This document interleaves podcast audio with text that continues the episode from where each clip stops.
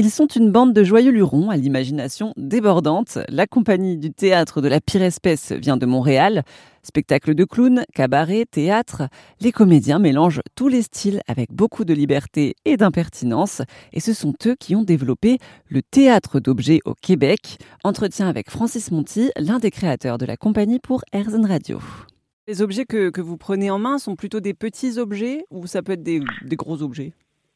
Ben, on travaille dans ce cas précis-là, dans Jimmy Jones, sur une table. Euh, euh, alors, c'est pas des très grands objets. Il y en a qui sont un peu plus grands, mais euh, oui, c'est fait pour un public un peu plus intime. On joue devant une centaine ou 120 personnes à peu près pour ce spectacle-là. Hmm. Alors, c'est là, comme on est en Amérique, ben il y a beaucoup de voitures. D'ailleurs, le, il y, a une, il y a une confusion entre le, la description du père. Euh, il se décrit comme son camion. Aux États-Unis, euh, c'est le, le, la, la, chose la plus importante comme identité masculine, c'est la voiture. Alors le père se prend pour son, se décrit comme son camion. Alors tout à coup, ben, dans le spectacle, le camion et le père.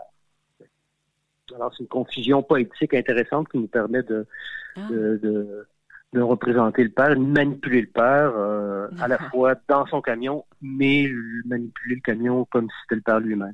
Donc, le, père est un camion, quoi. Le père est un camion. D'accord. Et euh, ben c'est ça. Il y a, là, on a euh, tous les lieux un peu mythiques américains, c'est-à-dire le cinéparc, le lavoto, ben, ces, ces grands champs de maïs, alors, à chaque fois, on essaie de trouver des objets qui vont vite faire voir, faire image, un effet de cinéma euh, mm. pour nous représenter ces grands espaces. Est-ce que vous savez qui a, créé le théâtre d'objets? Est-ce que vous savez euh, d'où ça remonte, euh, cette pratique-là?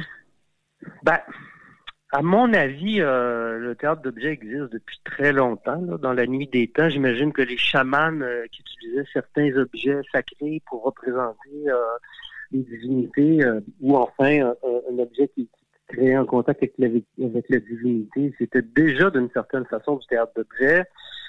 Dans toutes les religions, à un moment donné, l'objet représente d'autres choses que ce qu'il est.